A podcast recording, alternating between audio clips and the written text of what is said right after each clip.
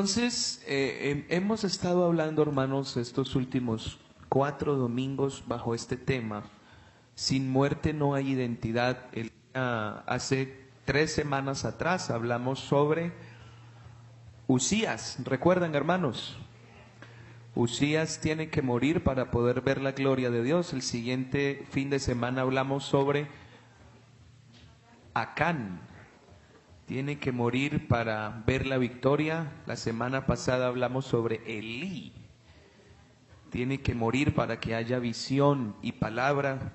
Hoy hablaremos sobre el hijo de Faraón. Tiene que morir para que haya alabanza. Drakey Hartman, un adolescente de 12 años que vivía en el estado de Utah, Estados Unidos Murió el pasado 10 de febrero después de estar ingresado en el hospital porque decidió quitarse la vida, dejando a su familia y al mundo entero conmocionados. Su madre explica la situación desde sus redes sociales. Este es el resultado de la intimidación. Mi chico guapo estaba peleando una batalla que ni yo podía librarlo. Sammy Hartman, madre de Drakey, quiso hacer pública su triste historia para concienciar a la sociedad sobre lo dañino que es el acoso escolar y sus dramáticas consecuencias. Es real, es silencioso y no hay absolutamente nada que puedas hacer como padre para quitar este profundo dolor. Escribía la mujer en su perfil de Instagram, mientras lanzaba un grito angustioso al mundo, ¿cómo un niño de 12 años puede pensar que la vida es tan difícil? Que necesita alejarse de ella. Hace unos años para acá a este acoso escolar se le llama bullying, que es algo que todos conocemos. Algunos de nosotros nos hicieron bullying. Yo creo que eso, al que no le hayan hecho bullying o que nunca fue al colegio. Pero como que al pasar los años esto ha cogido otra, como otro nivel. Yo tuve un compañero que me hacía la vida cuadritos. Recuerdo que él me cogía golpes mi mochila, la pateaba. Un día me dobló el, brazo contra, contra la mesa. Bueno, eso fue una historia. Pero hay ocasiones donde este acoso se vuelve tan, tan, tan tan insoportable, que es una de las razones por las cuales hay tanto suicidio en adolescentes. ¿Se imagina usted la, la gravedad de la, de la situación? El bullying no solo se ve en lo escolar, suele verse más en el ambiente escolar por la inmadurez del joven, del adolescente que quiere sentirse bien, quiere sentirse fuerte y para eso hay que pasar por encima del otro. Eso es una actitud de inmadurez, pero suele verse también en, las, los trabajos, suele verse. Y esa es una de, de las cosas que aunque hasta ahora se llame bullying, eso ha estado toda la vida, ha estado siempre. Y yo quisiera decirles que el acoso o el bullying no es un asunto únicamente físico que se ve en las escuelas o en los trabajos. Esto ha sido una de las principales herramientas que el diablo ha utilizado en el mundo, sobre todo contra los hijos de Dios. Lo que pasa es que en el mundo espiritual al bullying se le llama opresión. Pero oprimir es el acto de sofocar, someter, presionar a una persona o a una comunidad. La opresión también puede ser el uso de la violencia para demostrar la autoridad, actos de tiranía, y es un término bastante asociado a países, a gobiernos, a la sociedad, etcétera. La opresión forma parte de las tres actividades que usa el diablo, las tres formas que usa Satanás contra el ser humano. La primera tiene que ver con la influencia. Y la influencia diabólica es para hacer que la persona haga lo que él dice. Eso encierra el ambiente de la tentación. La otra es la opresión, que de eso es lo que vamos a hablar esta mañana. Y ya el grado máximo es la posesión. Ya cuando la persona pierde el control desde su propio cuerpo y ya son las fuerzas malignas las que controlan. Así que vamos a hablar de esto, hermanos, pero quisiera empezar em, ubicando la necesidad de la alabanza en el cristiano donde tiene que ir, porque estamos hablando de alabanza, hoy vamos a hablar de alabanza y, de la, y del lugar que debe tener en nuestra vida. Dice el Salmo 63, versículo 3, porque mejor es tu misericordia que la vida, mis labios te alabarán. Hermano, llevo orando por este sermón toda la semana. Créame, y sé que Dios nos va a bendecir. Amén. Mejor es tu misericordia que la vida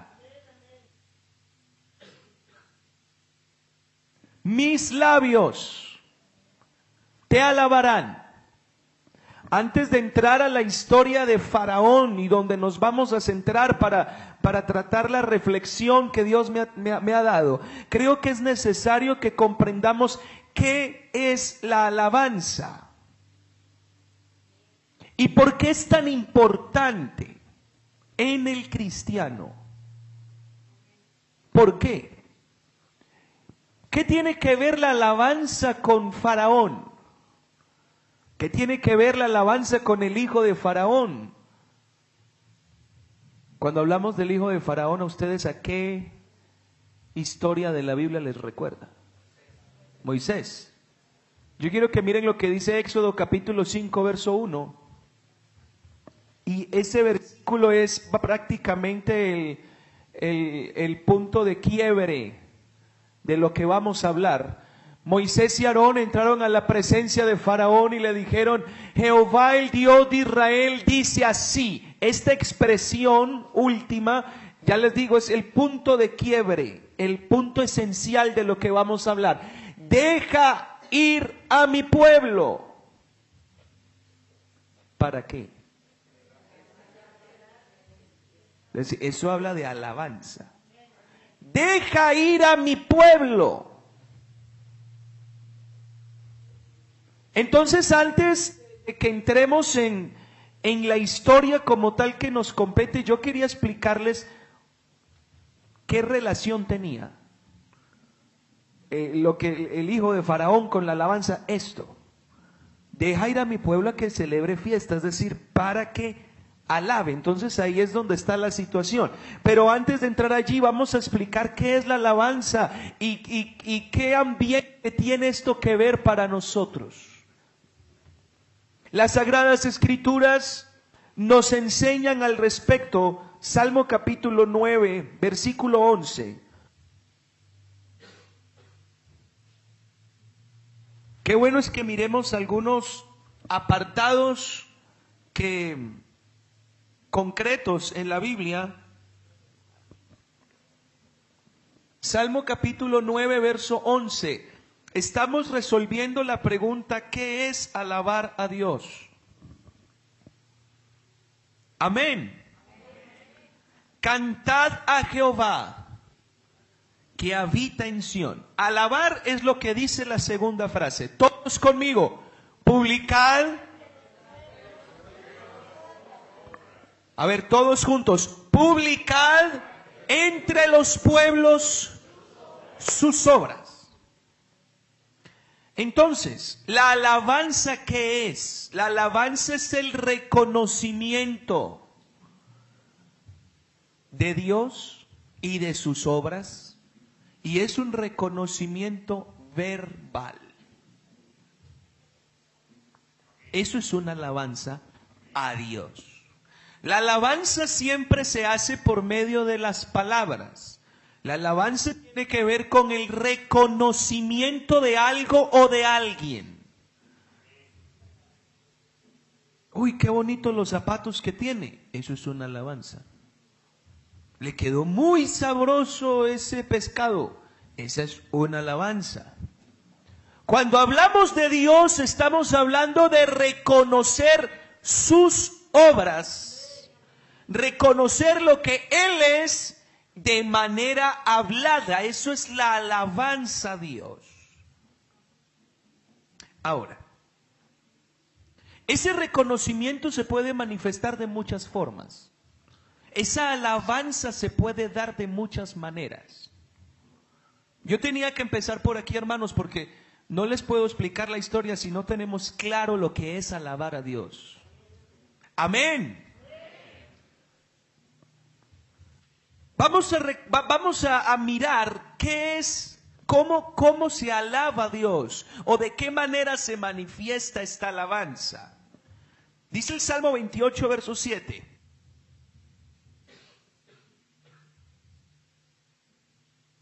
Muchos de los escritos que vamos a tratar van a estar ubicados en el libro de los Salmos. Es como el himnario de Israel. Jehová es mi fortaleza y mi escudo. En él confió mi corazón y fui ayudado, por lo que se gozó mi corazón y con mi cántico le alabaré. La nueva traducción viviente dice, me da su ayuda y mi corazón se llena de alegría prorrumpo en canciones de acción de gracias. Quiere entonces decir que la alabanza a Dios puede demostrarse en la acción de gracias. Cuando usted agradece, está alabando. Cuando usted agradece al que sea por el favor que le ha hecho, ese agradecimiento se traduce en alabanza. Entonces lo que la Biblia aquí nos está planteando es que hay varias maneras de expresar esa alabanza y una de ellas es el agradecimiento por el favor recibido. Amén, hermanos.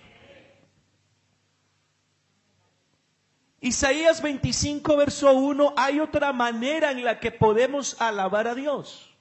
Una es con la acción de gracias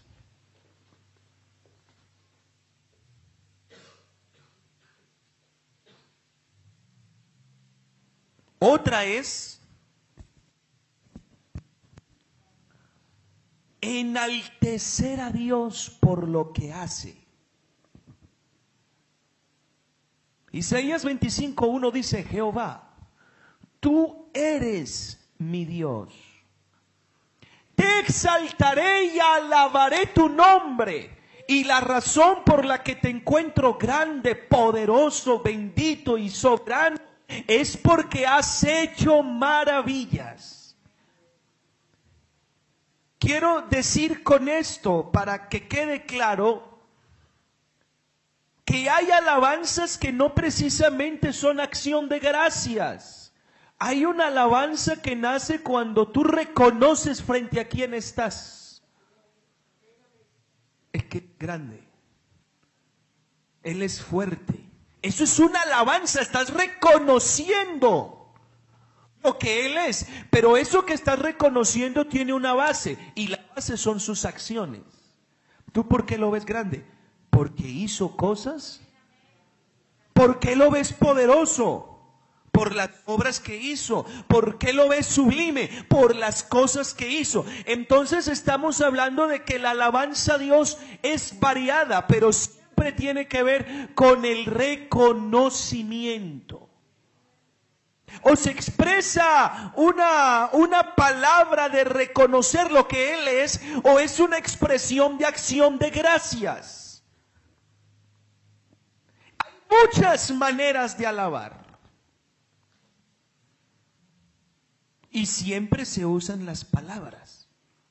Siempre. El apóstol Pablo por allá en una de sus cartas estaba escribiendo cuando estalló en una alabanza, oh profundidad de las riquezas de la ciencia y la sabiduría de Dios, cuán insondables son tus juicios, inescrutables tus caminos. En otra expresión por allá, en 1 Timoteo 1:17 dice, al inmortal y al invisible, al único y sabio Dios, sea honor y Hermano, la alabanza es una expresión verbal, pero se puede manifestar hablada o incluso cantada. Salmo 40, verso 3. Esa acción de gracias o ese enaltecimiento por lo que Él es, lo puedes hacer de dos maneras o lo hablas o lo cantas. Salmo 40, verso 3, puso luego en mi boca cántico nuevo, ojo, alabanza a nuestro Dios. Yo, yo quiero explicarles por qué se usa la música ¿Por qué se usa la música en el mundo evangélico, en el mundo cristiano?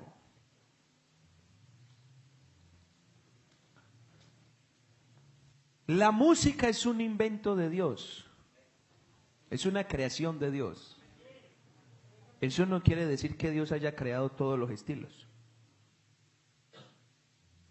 Pero la música como tal es creación de Dios y tiene una finalidad. Unir las palabras con el corazón. Esa es la finalidad de la música. Nosotros los seres humanos somos seres con emociones, sensibles a la emoción. Y usted verá que no es lo mismo ver una película sin banda sonora a ver una película con banda sonora. Mire usted una película de terror sin música, a ver qué terror le inspira. Pero ese ton, ton, ton, ton, ton, esos violines, o ese violonchelo con ese grave, son, ton, ton, ton, ton, él lo, pone a uno, ¡ay! ¡La va a matar! ¡La encontró! ¡ay! Luego lo pone uno así. ¿Usted por qué llora cuando, cuando, no me van a decir que no? Dígame, ¿quién no ha llorado con Titanic? Bueno, yo no he caído en ese pecado. Pero resulta que, ¿qué es lo que te hace llorar? Ay, no, es que Jack se está hundiendo. No, no es Jack. Escuchen la flauta.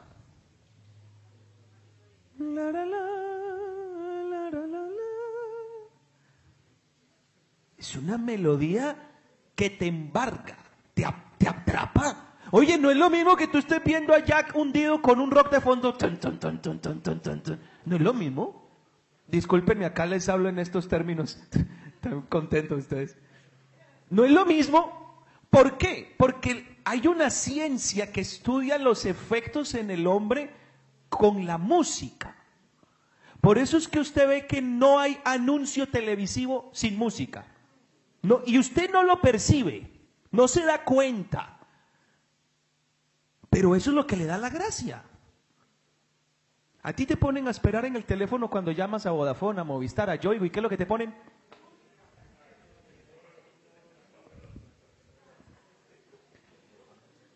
Los seres humanos somos altamente influenciables por la música. Entonces, hay una canción, las canciones o la música te generan emociones como también te generan recuerdos. Hay, una canción que mi mamá me cantaba cuando yo era niño para dormir que no me gusta cantarla porque me da mucha nostalgia. Es una canción que tiene hasta su historia. Es un misionero por allá en el África que los, los nativos de esa tribu lo estaban buscando a él y a su familia para matarlos por causa del Evangelio y el papá no sabía si al día siguiente sus hijos iban a amanecer. Entonces les cantaba, buenas noches, mi bien, Entre flores descansa, duerme niño feliz que te cuida mi amor. Y dice la canción, si lo quiere el Señor, la mañana vendrá. Si lo quiere el Señor. Y así dormían sus hijos. Pero estoy que me encharcan los ojos, me acuerda a mi mamá y no me gusta cantarla. Eso no es una, una, no es una casualidad de la vida, ni es una casualidad de los genes, no. Dios creó la música con esa capacidad, con esa capacidad de que la música envuelve las emociones de la persona y ya lo que tú sacas por tu boca ya no son simples palabras tienes incluido todo lo que estás sintiendo ahí. No es lo mismo. ¿Usted por qué cree que, los que conquistamos por ahí a la mujer? Yo como le dije a Cristina que me gustaba. Yo no era capaz porque me tocó hasta por internet. No, yo me busqué algo, yo como le digo, y encontré una canción cristiana que le decía una cosa bonita al uno al otro, y yo no, pues esta fue. No es lo mismo decirle, oye Cristina, tú me gustas, a decírselo con una canción.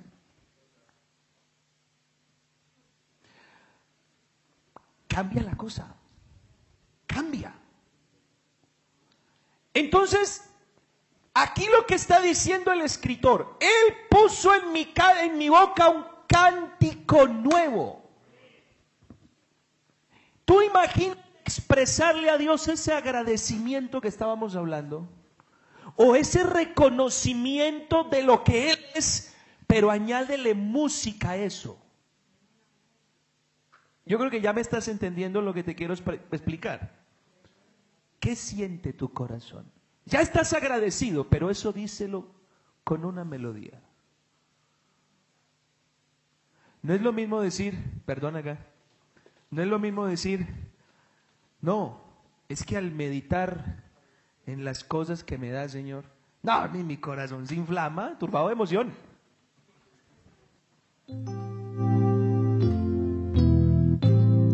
Al meditar, Dios mío, en las cosas que me has dado, mi corazón se inflama, turbado de emoción. Dígame si usted no siente algo diferente. ¿Cierto que sí?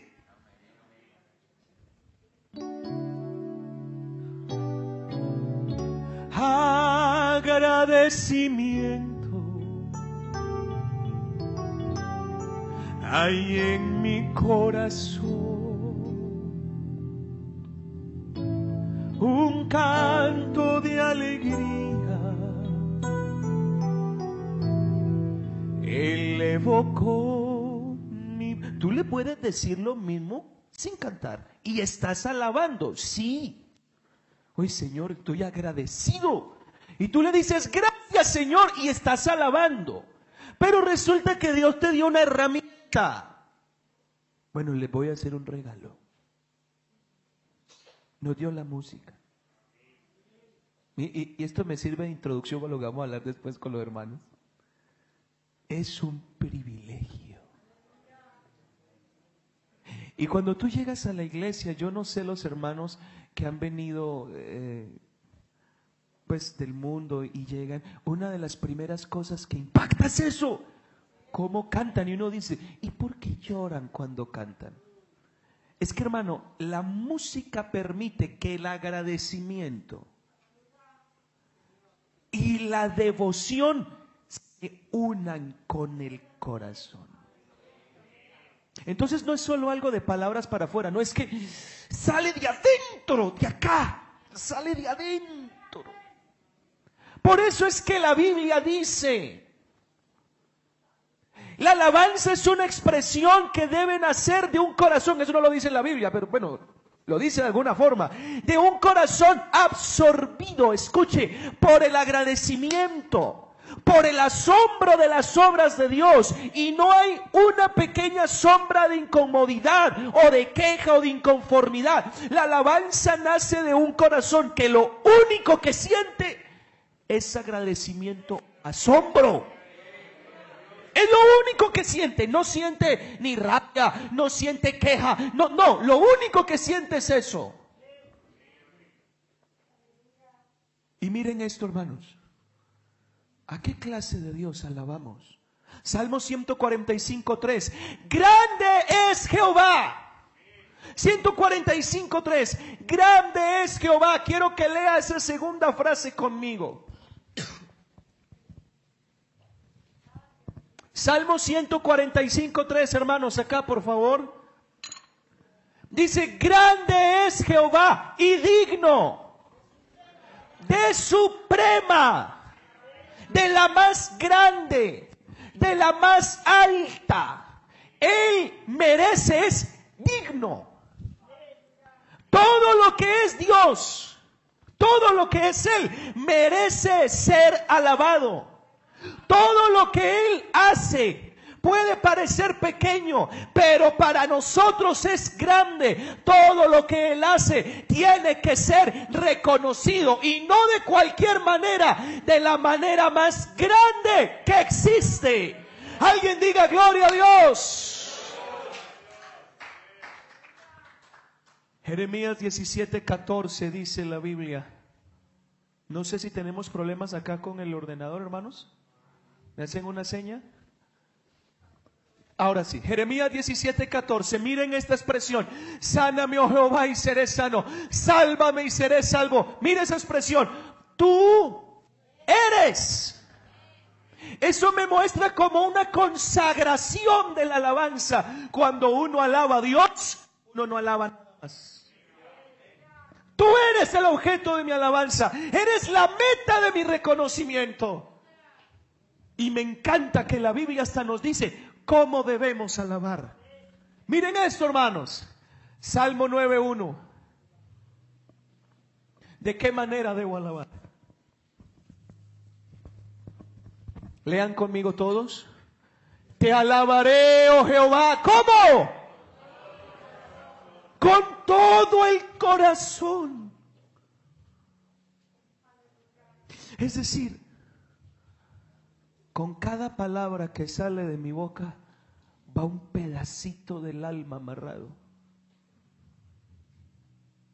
O sea que no solo está hablando mi lengua, se está derramando el corazón. Porque es muy fácil decir cosas que no se siente.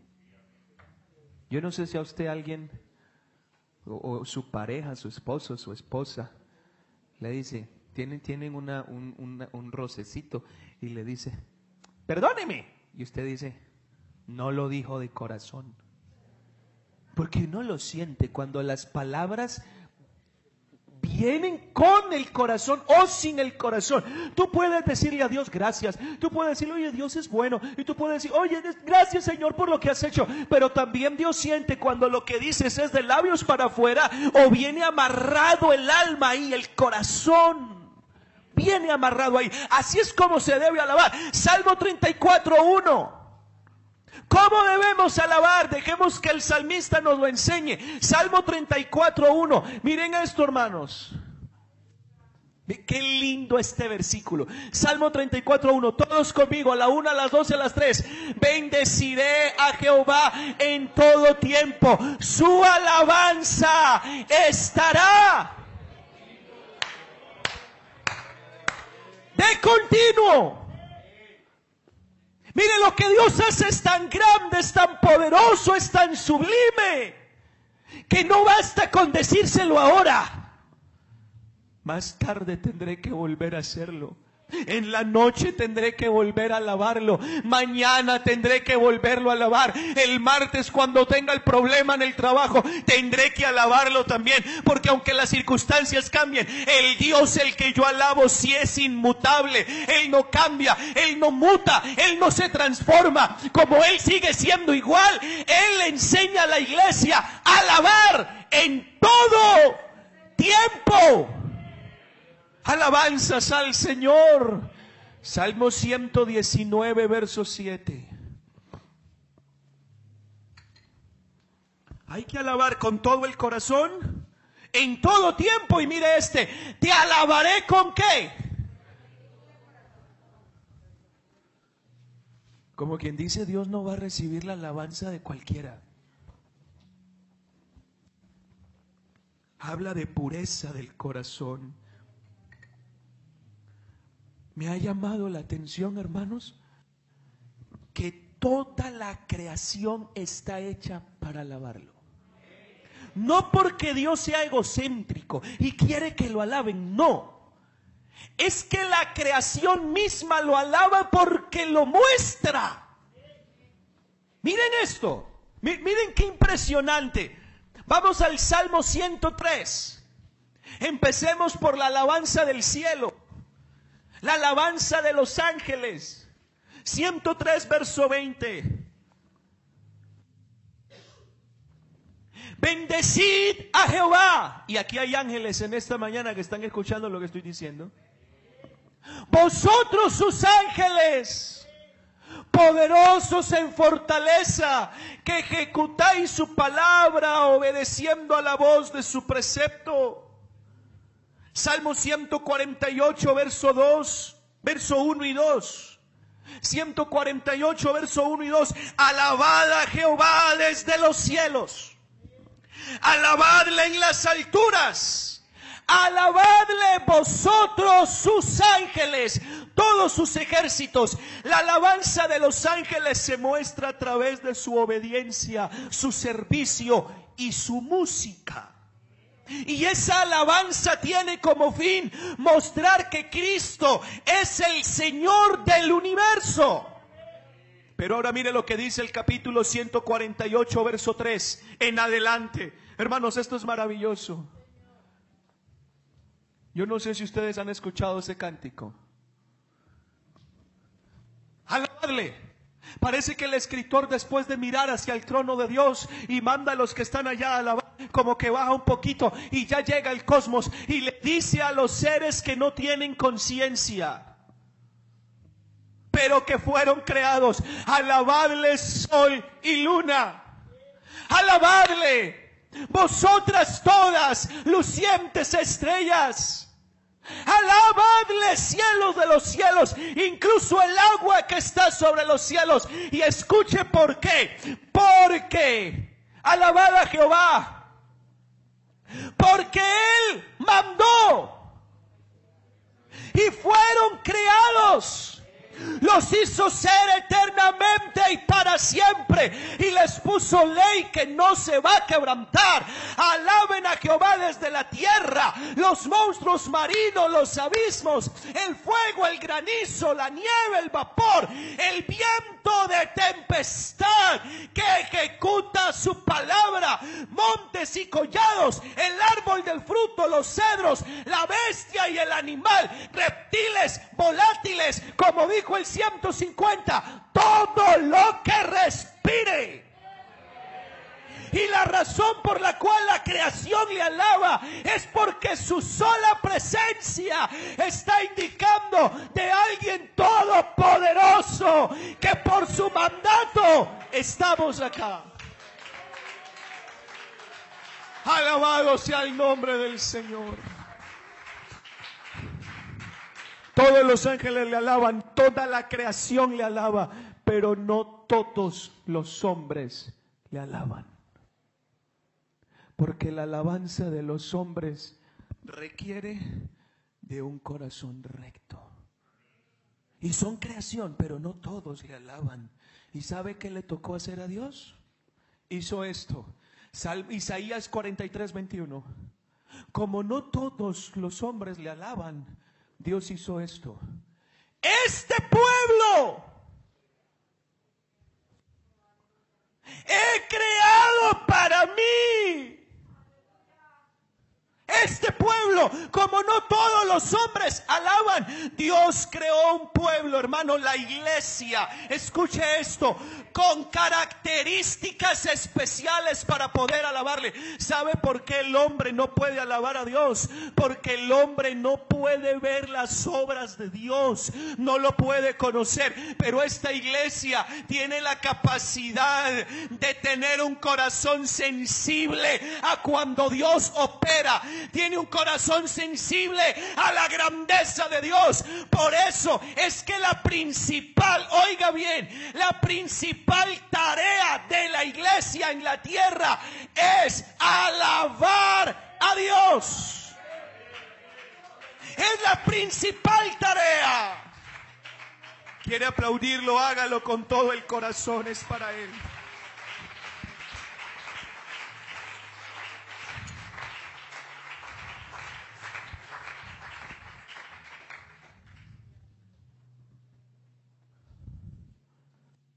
A veces pensamos en la historia de Israel en Egipto y nos saltamos algunos detalles que yo no había mirado, hermano. Y la pregunta es, a veces pasamos por alto qué perspectiva tenía Faraón del pueblo que vivía en su tierra. Y déjeme decirle que Faraón era un rey atemorizado. Faraón le tenía miedo a Israel. Dice Éxodo capítulo 1, verso 9. He aquí el pueblo de los hijos de Israel es mayor y más fuerte que nosotros. Seguro que Faraón tuvo que dedicar tiempo para observar a Israel y llegó a la conclusión que no podía hacerle frente. La batalla la tenía perdida y esto le produjo miedo. Por fuera se veía duro, pero estaba temblando con Israel. Hermanos, lo que Dios trajo a mi corazón, yo por eso le pedí al Señor que nos hablara. Porque hoy tengo dos tipos de audiencia en este recinto. Una, los oídos físicos. Ustedes. Dos, los oídos invisibles. De las fuerzas espirituales enemigas que hoy van a escuchar este sermón. Yo nunca había predicado para que un espíritu malo me escuchara. Pero creo que esta es la primera vez. Faraón es tipo de Satanás. Hermano, ¿usted cree que Satanás se ríe de la iglesia? ¿Usted cree que Satanás coge, coge de broma a la iglesia? No, Señor. Él sabe muy bien que la iglesia es el cuerpo de Cristo y que en ese cuerpo está el Espíritu Santo y tiene asumido que la iglesia es un ejército que lo supera en todo. Eso lo sabe el diablo. Y si por acá hay algún espíritu malo, lo sabe también. Mire lo que dice Cantares 6, verso 10. Y permítame hacer que mi imaginación vuele. Supongamos que esa es la expresión de algún demonio o del mismo Satanás mirando a la iglesia. Cantares capítulo 6, verso 10. Él mira a la iglesia y dice, ¿quién es esta? Que se muestra como el amanecer que es hermosa como la luna, brillante como el sol. Y ojo, imponente. Porque hay cosas que es duro pensar que los demonios creen más que la misma iglesia. A veces el diablo tiene más claro lo que la iglesia es que la misma iglesia. Y cómo Satanás nos ve imponente. Él no nos ve como pobrecitos, no. Imponente como ejércitos en orden. Si a alguien Satanás le tiene respeto, es a la iglesia. Alabado sea el nombre del Señor. Romanos 16, 20. Y el Dios de paz aplastará en breve a Satanás bajo vuestros pies. Satanás no bromea ni se atreve a jugar con la iglesia. Le tiene temor, le tiene respeto. Faraón le tenía temor a las armas de Israel. Éxodo 1:10. Seamos sabios para con Israel, no sea que se multiplique y que viniendo guerra, Éxodo 1:10, los israelitas se unan a nuestros enemigos y peleen contra nosotros. Faraón sabía que la capacidad militar de Israel era superior. Permítame decirle esto, hermano. El Salmo 22, verso 3 dice así.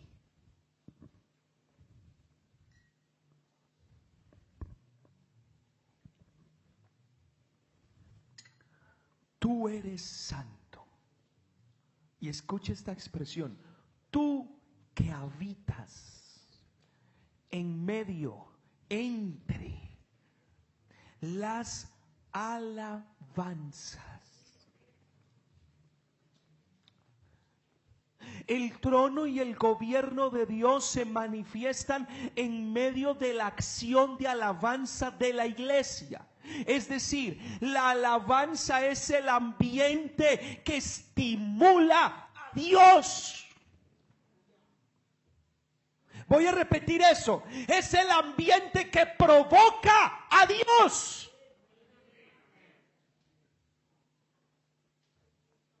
Permítame decir esta expresión. La alabanza empuja a Dios para que actúe. Y pregúntele a Satanás si eso él lo sabe. No se le olvide que antes de ser diablo fue ángel. Él dirigía los coros celestiales. Si alguien sabe lo que ejerce la alabanza en Dios, es Satanás, son los demonios. Si alguien recuerda lo que pasaba en el cielo cuando ellos cantaban, lo que Dios era capaz de hacer allá cuando ellos alababan, es Satanás, él sabe. Hermanos, miren esto. Satanás considera la alabanza como una de las armas más letales que la iglesia posee en contra de su dominio oscuro. Y es acá, hermanos, donde quiero, quiero darles mi corazón. Satanás si algo le tiene miedo es a la alabanza, porque él vio a Dios muchas veces pararse del trono y manifestarse en ese cielo que los revolcaba de arriba abajo, solo con escucharlos a ellos alabar. Él sabe. Él sabe lo que la alabanza puede hacer. Lo que Dios es capaz de hacer cuando el pueblo le alaba como tiene que ser. Dice la Biblia en el Salmo 20, verso 6. Mire lo que hace cuando alabamos a Dios. Ahora conozco que Jehová salva. ¿Y por qué lo salva? Porque lo oye. ¿Y qué es lo que está escuchando? La alabanza. ¿Y cómo lo va a salvar? Con su potencia. Quiere esto decir que Satanás sabe que cuando hay alabanza, escúcheme bien hay una acción salvadora de Dios sobre quien lo alaba y hay un despliegue sobrenatural de poder.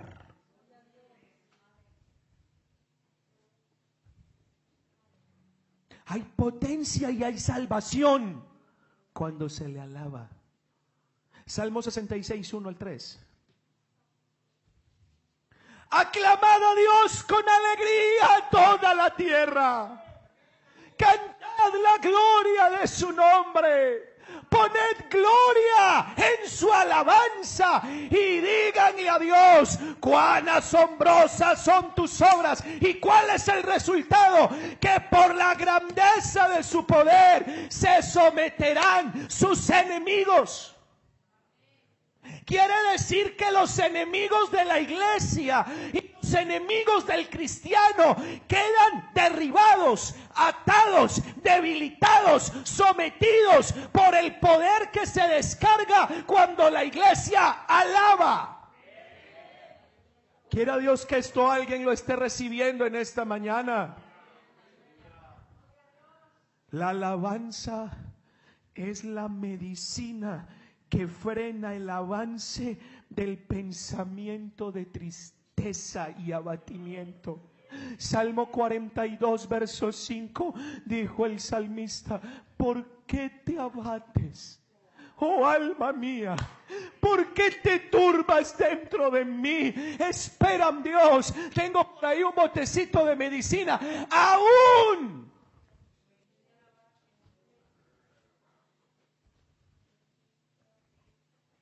Así que Satanás sabe lo que puede pasar en su dominio cuando usted y yo realmente alabamos como tenemos que alabar. Déjenme mostrarle, la Biblia muestra una cantidad de ejemplos de cómo la alabanza es un arma espiritual espiritual.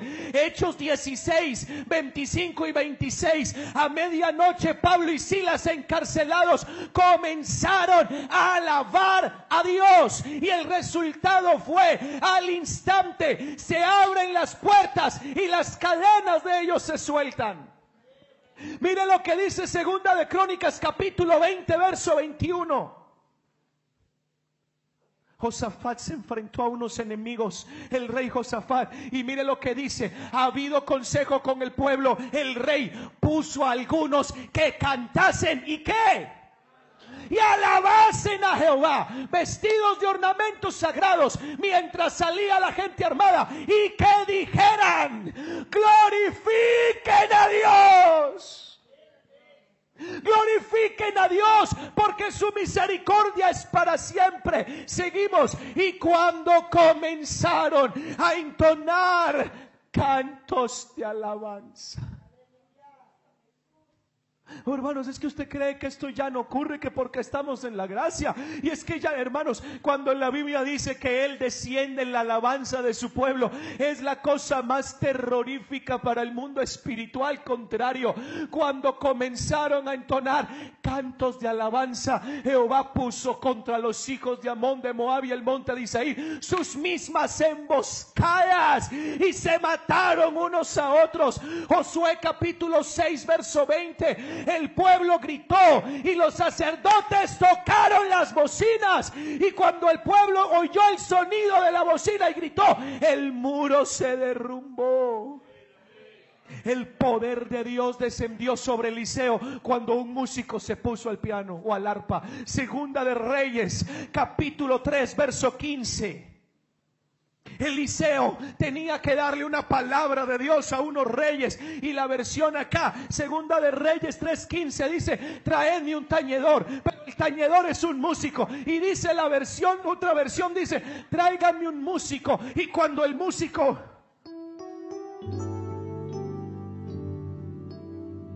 comenzó a alabar, la mano del Señor la mano del Señor vino sobre Eliseo. La otra versión dice, el poder de Dios se apoderó de Eliseo. Ustedes todo lo que el diablo sabe de la alabanza. Es un arma que lo doblega. Primera de Samuel 16, 23. Cuando el espíritu malo de parte de Jehová venía y atormentaba a Saúl, venía alguien que alababa. Porque tú eres bueno. Porque para siempre yo no sé si a usted le ha pasado que en un momento de crisis o de angustia usted escucha una alabanza y es como si le bajaran todas las revoluciones. Uno entra como en un remanso de paz. Tu misericordia es cada mañana al despertar.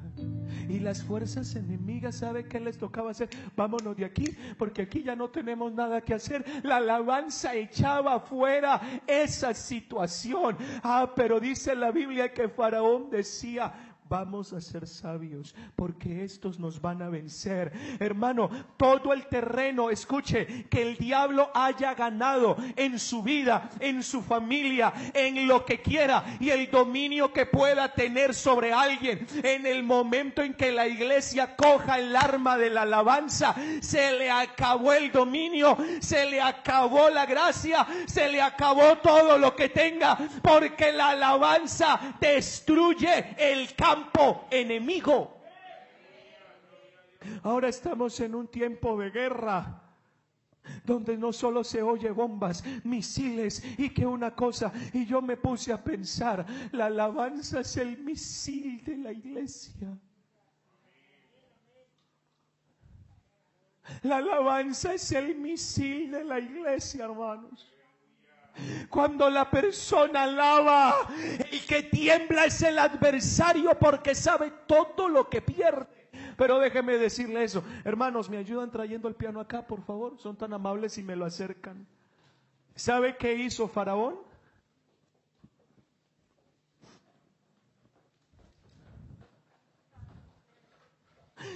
Seamos sabios para con Israel. El faraón se inventa un arma. Para frenar la victoria de Israel. Capítulo 1 de Éxodo, verso 10 y verso 11. ¿Sabe qué hicieron? Pusieron sobre ellos, verso 11,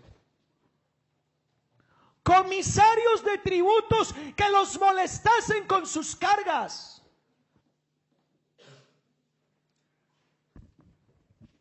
Y edificaron para Faraón hasta ciudades. Miren hermanos, Satanás, eh, Faraón utilizó la opresión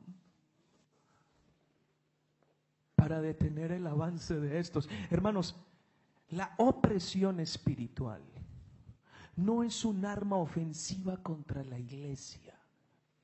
Es una reacción de desespero, de terror de Satanás para hacer que el cristiano no use su arma más potente. Alabar.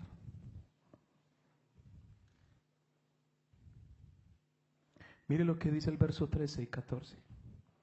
Eran mayores que egipcios. Tenían más poder que los egipcios. Podían acabar con los egipcios. Pero la opresión de los egipcios, mire lo que hizo. Los hacía, los hacía servir con dureza. Y mire el verso 14, me impacta esa expresión. Amargaron su vida. La opresión de Faraón convirtió la libertad de los hebreos en esclavitud. Y mire, lo primero que hace la opresión es encarcelar esclavizar.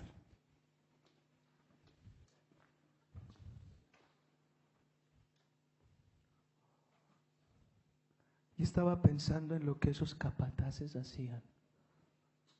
Y lo hacían porque les tenían miedo. Pero si no lo hacían, vean, yo les voy a contar acá, me voy a confesar con ustedes. Cuando este compañerito de la escuela me trataba tan mal, yo llegaba a la casa aburrido. Yo ya tenía como unos 14 años, pero me tenía hasta aquí. Toda la vida yo he sido muy pacífico. Las únicas dos veces que me peleé fue en la iglesia y nunca más. Y mi abuela me dice, mi abuela, la que está ahorita enferma, pero mi abuela también tenía sus impulsos. y me dice, páresele frente a frente y dígale, yo si quiero le rompo la cara, así me dijo mi abuela. Dígale así. Yo si quiero le rompo la cara, ¿sabe? Porque soy hombre. ¿Sabe por qué no lo hago? Porque soy cristiano. Dígale eso, dígale eso. Y verdad se me quedó eso ahí, yo me sentía como machote, güey. Al día siguiente Llego yo al colegio y si en el recreo este sinvergüenza dele y dele y fastidia la vida y haciéndome y haciéndome sentir mal y, y se me voló el santo. Y me le paré con la autoridad, no sé si de la carne o del espíritu, pero me le paré. Y lo miré y me le acerqué así. Si me da la gana, le parto a cabeza. No lo hago porque soy cristiano. Y me miran los que están al lado y me comienzan a aplaudir. Buena Marcos, buena, buena esa. Se quedó callado. Porque es que el opresor te va a intimidar con tal que tú no saques. Con tal que tú no frentes. ¿Por qué? Porque mientras tú lo veas a él poderoso, tú te vas a agachar. Y vas a hacer lo que diga. Y a donde vaya. Hermanos, miren esto. Miren esto. Y esa es la táctica de Satanás con muchos creyentes hoy. Los tiene presos de la opresión. Y yo me imaginaba lo que, lo, lo que hacían estos capataces. Ustedes de pronto han imaginado, de pronto con que hay, las películas o lo que tenga que ver con la esclavitud en Egipto, usted va a ver capataces duros. No le van a decir, ay, por favor, me puede. No, ningún por favor, aquí está un látigo, lo haces o te quiebro la espalda. Bueno, para nada. Tú no sirves. Y la opresión, el insulto, el golpe, el grito, la amenaza, la intimidación, todo eso es opresión. Y estaba pensando yo, hermanos, y necesito que acá el Espíritu de Dios me ayude a que la palabra entre como espada. El enemigo ha mandado sus fuerzas contrarias a oprimirnos. Enciérrelos, intimídelos, gríteles, amenáceles. Que le crean todo lo que usted diga, que le crean todo, porque de verdad les tenemos miedo. Y hay aquí personas, como dijo un hombre,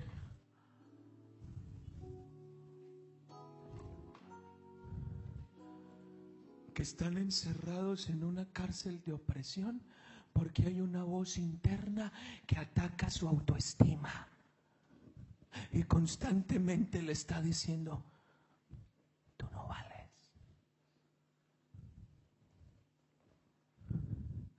Tú eres inferior. Tú no eres. Y es un ataque constante, constante todos los días. Te levantas y es una lucha aquí. Yo no valgo, yo no tengo, yo no soy. Y es una lucha. Y cuando tú llegas al culto y vamos a alabar a Dios, a ti no te apetece decir nada. Tienes un problema acá que te tiene como los labios cerrados. Y por eso un hombre cantaba y decía, si te sientes oprimido, no puedes alabar a Dios. Si te sientes presionado por las huestes de Satanás. Si te sientes ser tentado y no sabes a dónde.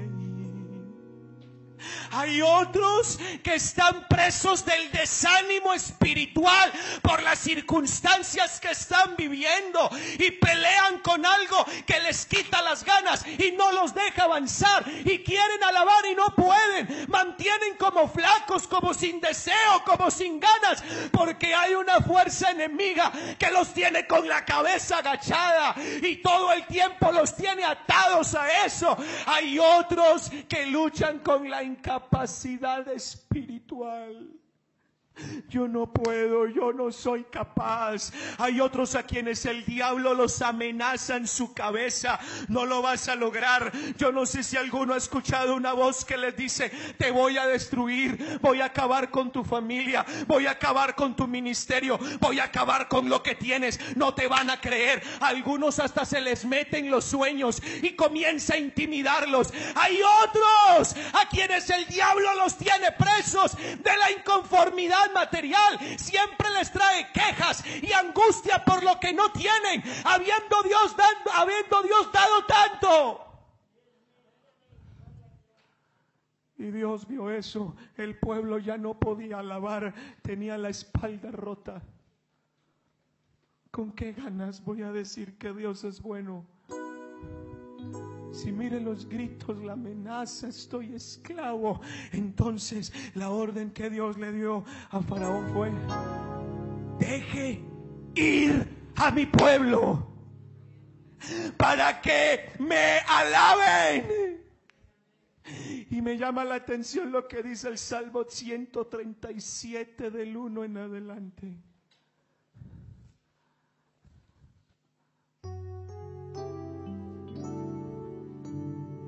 De Dios fue llevado cautivo por los babilonios. Y miren esto, junto a los ríos de Babilonia, allí nos sentábamos y llorábamos acordándonos de Sión. Siguiente verso. Y sobre los sauces colgamos nuestras arpas. Siguiente, por favor. Y los que nos habían llevado cautivos nos pedían que cantásemos. Y los que nos habían desolado, los que destruyeron nuestra casa, los que violaron nuestras mujeres, los que mataron nuestros hijos, nos pedían alegría. Cántenos algo de los cánticos de Sion. Y dice el verso siguiente, ¿cómo cantaremos? Cántico de Jehová en tierra de extraños.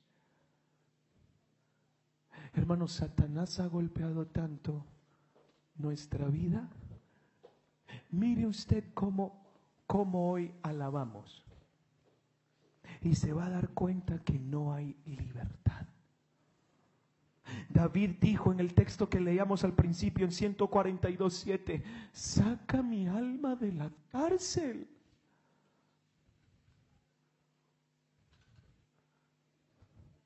Sácala, Señor.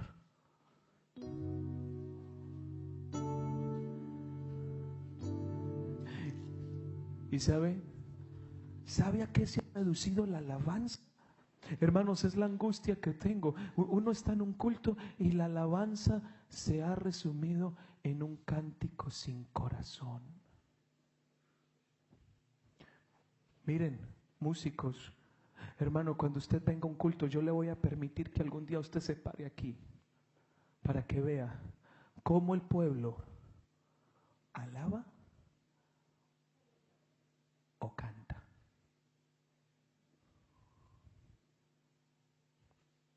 Son palabras que no tienen corazón. No es lo mismo. Cantamos mucho.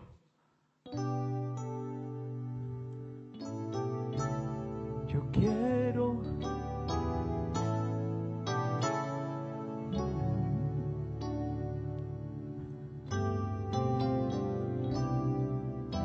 Yo quiero que gobiernes mi vida. Me doy en sacrificio a ti. Pero es que Satanás sabe lo que le puede pasar a él si tú verdaderamente dices eso en alabanza. Pero no, te cerrar con pensamientos, con un estado de ánimo, te pone un problema en el trabajo, hace lo que sea para agacharte, para amenazarte, para que cuando vengas simplemente sea, yo quiero que gobiernes mi vida. La alabanza en nuestros cultos se ha convertido en cánticos sin corazón. Que canten sí, pero que no alaben. La alabanza se ha enfriado porque no tiene agradecimiento profundo. Para darte las gracias. Gracias Señor. Pero estamos oprimidos y eso no sale de un gracias mi Señor. Jesús.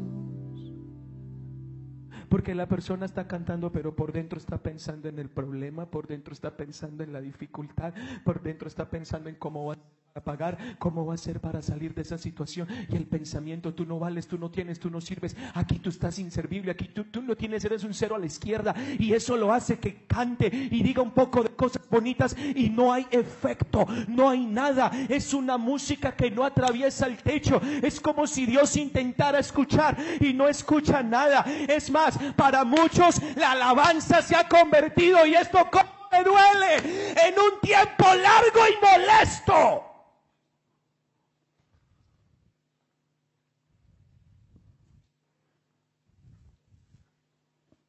Cuando es lo más importante del culto. ¿Usted cree que yo no me he encontrado con hermanos que se quejan que por lo largo del culto? ¿Sabe que, me, me, ha llevado eso a cometer errores que yo dije, nunca más lo voy a hacer? Hay un momento de alabanza tan hermoso, tan lindo, donde la gente se está partiendo en Dios, se está derramando en Dios, está viviendo la gloria de Dios, está viviendo algo maravilloso. Pero porque, para que ese hermano no se queje, para que ese luego no diga que se demora mucho. Hermano Harold, córteme. Estamos oprimidos. Ya no queremos alabar. Ya no es la reacción de júbilo al ver la gloria de Dios, es el momento ahora de exhibición musical. Están esclavos. Yo por eso les dije a ellos, ustedes no van a cantar ahora, van a cantar después. Porque aquí hay hermanos que no salen de la situación en la que están porque no han aprendido a alabar a Dios. Hay personas aquí que no han visto respuestas que desean ver porque no han aprendido. ¿Y sabe por qué? No pueden están oprimidos. algunos les da cosa levantar las manos. Bueno, Miqueas me decía una vez que lo visité, me decía, hermano, es que yo vengo de un sitio donde yo quisiera saltar.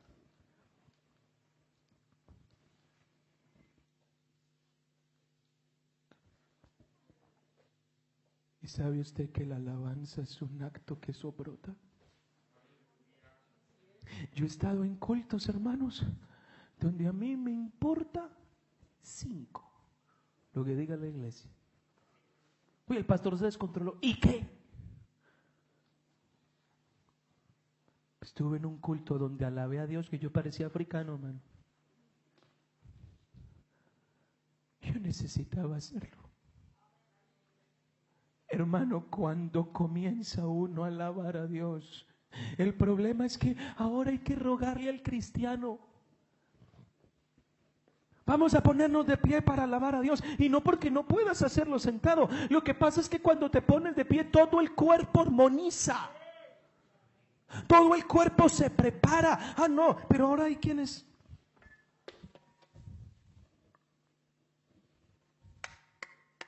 Ah, no, ya, ya no hay deseo. El corazón está oprimido. Pero sabe, algún día Faraón va a dejar salir a Israel. Se le va a morir el hijo algún día. Y eso fue lo que Dios le dijo por medio de Moisés. Faraón, voy a matar a tu hijo.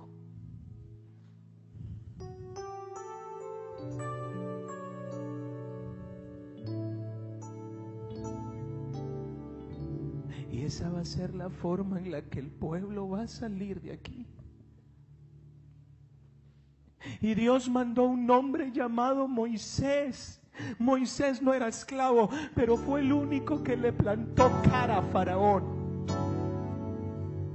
y habló por los que estaban cautivos. Hay hermanos acá que se les nota en la cara la tristeza. Hay hermanos acá que se les nota en el rostro el dolor que se les note que no pueden alabar como quieren, que no pueden, que hay algo que los tiene amarrados, hay una situación que los tiene con la cabeza agachada, que no les permite sacar lo mejor que tienen para Dios. Déjeme decirle que Moisés es tipo de la palabra. Hoy está la palabra acá y no le está hablando a usted, le está hablando a esa que lo tiene con la cabeza agachada y le está diciendo, tú vas a dejar libre a ese creyente.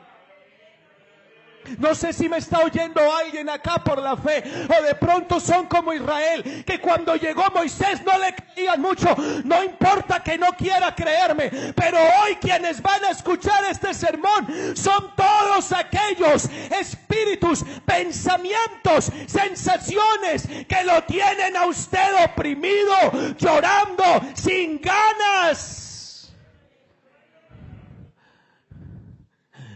Vas a dejar salir a mi pueblo para que me alabe. Ese pensamiento que lo tiene a usted agachado, eso se va a acabar en esta mañana en el nombre del Señor, porque hoy toda la iglesia va a alabar. Todos. No me importa qué, edad tenga ni de dónde sea. Hoy la iglesia va a alabar a Dios. Hermano Miqueas, que le importe un pepino lo que diga la gente. Si quiere saltar, va a saltar. Los libres saltan. Los libres se levantan manos. Los libres tienen la boca abierta.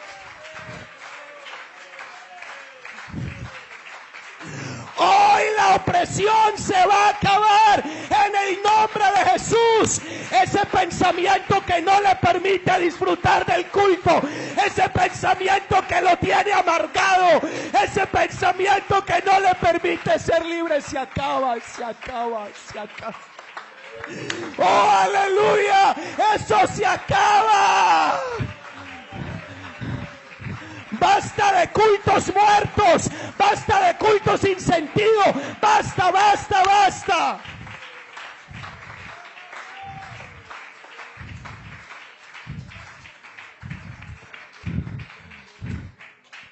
capítulo 12 de Éxodo, verso 29. Y a medianoche Jehová hirió a los primogénitos de Egipto, desde el primogénito de Faraón y terminó Faraón diciendo, salgan de aquí. Mire, y esta vez de veras que no le voy a hablar a usted, le voy a hablar de verdad a ese espíritu que lo tiene a usted enredado con esa idea Dios te va a doblegar. Dios te va a humillar. Y tú vas a soltar a esa persona ahora en el nombre de Jesús. La lengua de esa persona se va a soltar en el nombre de Jesús. Y mire lo que pasó cuando Israel salió y cruzan el mar rojo. María, hermanos, llega al otro lado Y dice el capítulo 15 de Éxodo, verso 1 y verso 2, canta Moisés con su hermana un cántico a Jehová. No podía porque era esclavo. Pero ese cántico cantaré yo a Jehová. Me imagino a María con el pandero dando vueltas. No podía hacerlo, era esclava, no tenía motivos.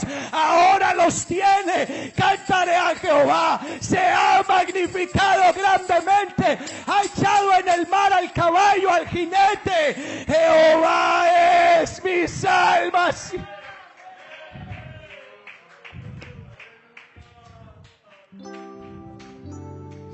Sientes oprimido, que no puedes alabar a Dios, si te sientes presionado por las fuerzas de Satanás, si te sientes ser tentado y no sabes a dónde ir, solo dobla tus rodillas y glorifica al Señor. Gloria a Dios, porque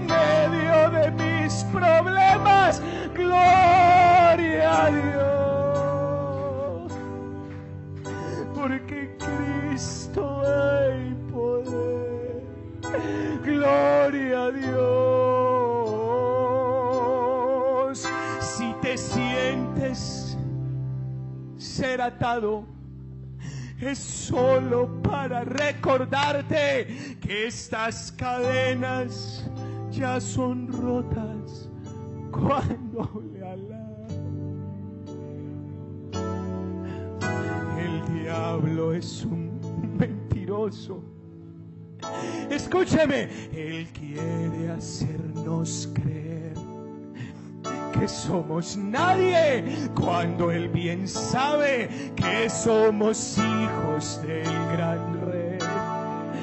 Levanta ya tus manos, la victoria tuya. Escucha hermano, el diablo está vencido y la obra hecha está. Gloria a Dios,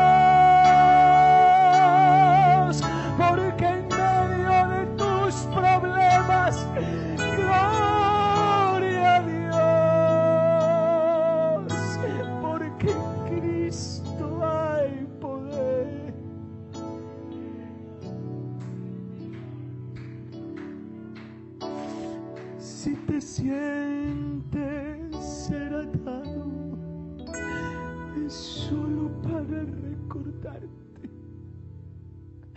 que esas cadenas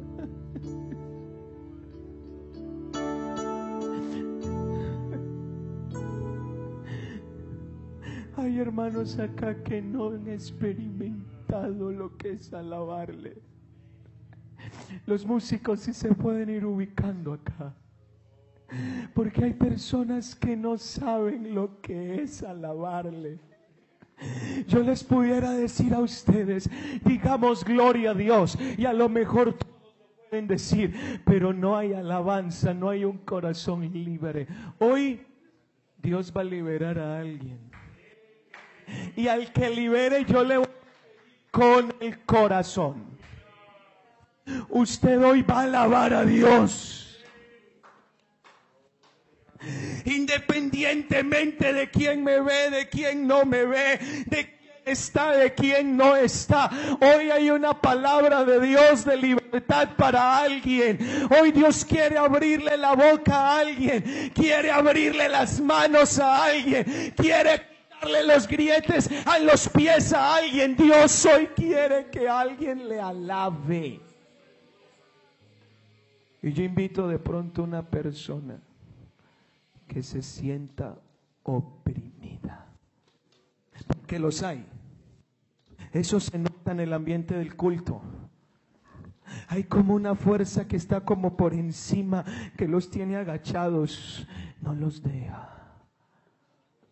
Nos tiene miedo, hermanos. Hoy se acabó. Hoy el que va a tener miedo se llama Satanás. Hoy el que está cautivo va a salir libre. Hoy. Hoy. Hoy. Hoy la iglesia va a saber lo que es alabar. Hoy vamos a hacer que Dios se levante de su silla. Yo no sé usted, pero yo quiero que hoy Dios se pare del trono. Hoy yo quiero provocar a Dios. Hoy yo quiero provocar a Dios y quiero invitar a los hermanos, usen sus dedos para provocar a Dios. Hermanos, usen sus voces para provocar a Dios. Eso que está viviendo hoy va a tener solución porque las fuerzas del maligno no resisten la alabanza. No la resisten. Orando una vez por un hombre endemoniado. Estaba reprendiendo al demonio y habían unos hermanos en la otra habitación hablando en lenguas y el demonio me decía, dígales que se callen. Y aquí hay personas que aún con esta enseñanza tienen el corazón y le voy a decir por qué. Tú no vas a alabar, olvídate.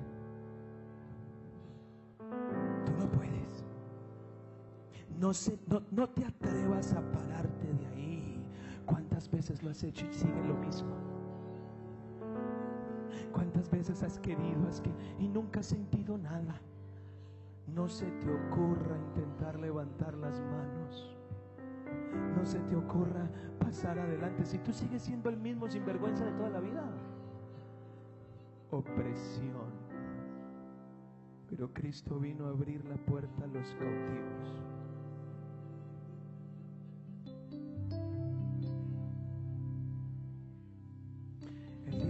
Intentó oprimirme a mí, hermanos, para que no les predicara. Luego entendí que era una estrategia para que usted no escuchara. Hoy yo quiero alabar a Dios. Y que pase conmigo lo que tenga que pasar. Hoy yo, yo, yo no le voy a prestar la voz del que me está arrinconando y que lleva días arrinconándome y diciéndome, no, no lo intentes, no sirves, no puedes. Hoy yo quiero que alguien saque las agallas del Espíritu. Se le pare enfrente a ese que lo está oprimiendo. Voy a alabar a Dios. Hoy le ruego a la iglesia de Alcalá de Henares desde los hermanos recién bautizados hasta los viejos en la iglesia. Vamos. Hoy Faraón va a dejar libre. Hoy Faraón va a dejar libre el corazón de los que nacieron para alabar. Lo va a dejar libre. No es posible que una persona recién llegando a la iglesia aplauda más que tú. No es posible que sienta más que tú. Vamos a alabar, Fernando. A lo mejor no seremos los mejores cantantes, pero soy un adorador. Hoy voy a alabar a Dios. Hoy vamos a pedirle a los ángeles que guarden silencio un momento, Jorge. Alguien va a recibir algo de Dios hoy porque va a alabar. Así los cultos. Pónganse de pies. Porque vamos a tener un tiempo de alabanza. Yo no sé si alguien quiere pasar aquí. Si quiere espacio.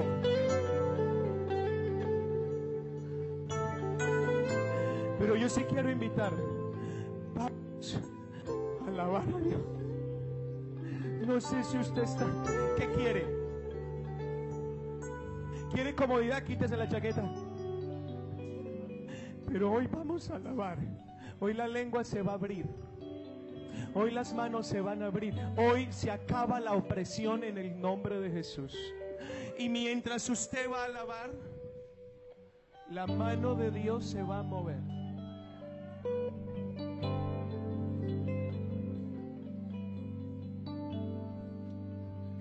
Me da tristeza ver que no estamos alabando, que cuesta, cuesta, como cuesta. Hermanos que llevan años en la iglesia, ¿recuerda aquellos momentos en el culto donde uno no quería que ni se acabaran? El Dios que usted alaba hasta aquí. ¿Están listos, hermanos? No me siento capaz. Abra la boca. Es que tengo una cosa. Abra la boca, levanta las manos. Hermano, si quiere gritar, levante la voz como desea hacerlo. Pero hoy la cárcel se abre. Hoy necesitamos cambiar de dirección. Es posible que el culto de hoy marque algo especial para la iglesia aquí. Hermano Isaki, alabe a Dios. Y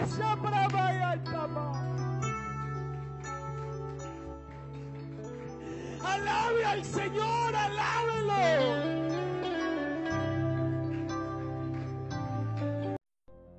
Iglesia Pentecostal Unida en Europa. Calle Suiza, número 23, Alcalá de Henares.